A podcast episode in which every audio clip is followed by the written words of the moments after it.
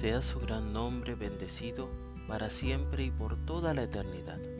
Bendito y alabado, glorificado, ensalzado y enaltecido, honrado, adorado y loado sea el nombre santo, bendito sea. Y Eliseo respondió, Oíd la palabra del Señor.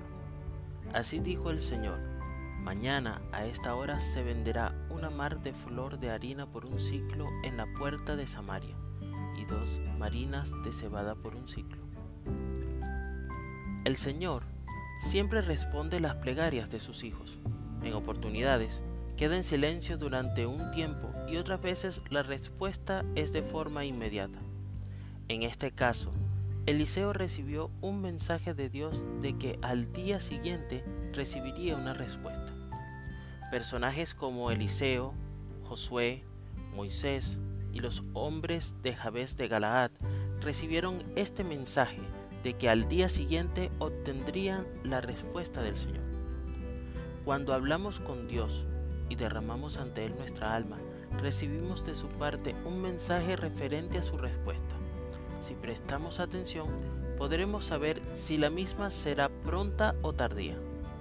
Cuando realizamos una petición a nuestros padres, jefes u otras personas, tal vez nos digan lo voy a pensar o lo voy a consultar con mi almohada y hasta pueden indicarnos cuándo nos responderán.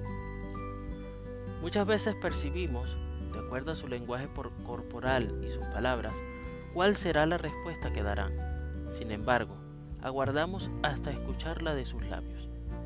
Generalmente deseamos que la misma sea favorable a nuestro deseo, aun cuando sepamos que no está bien. Con el Señor pasa algo parecido.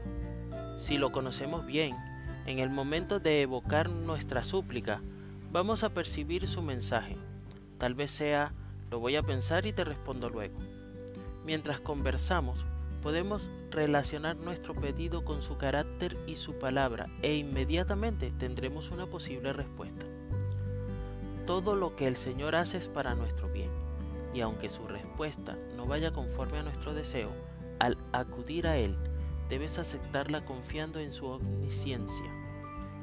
Prepárate en este día, ya que mañana, en ese encuentro especial con el Creador, puedes obtener una respuesta a tu petición.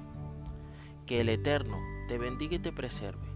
Que el Eterno ilumine su rostro hacia ti y te otorgue gracia. Que el Eterno eleve su rostro hacia ti y ponga paz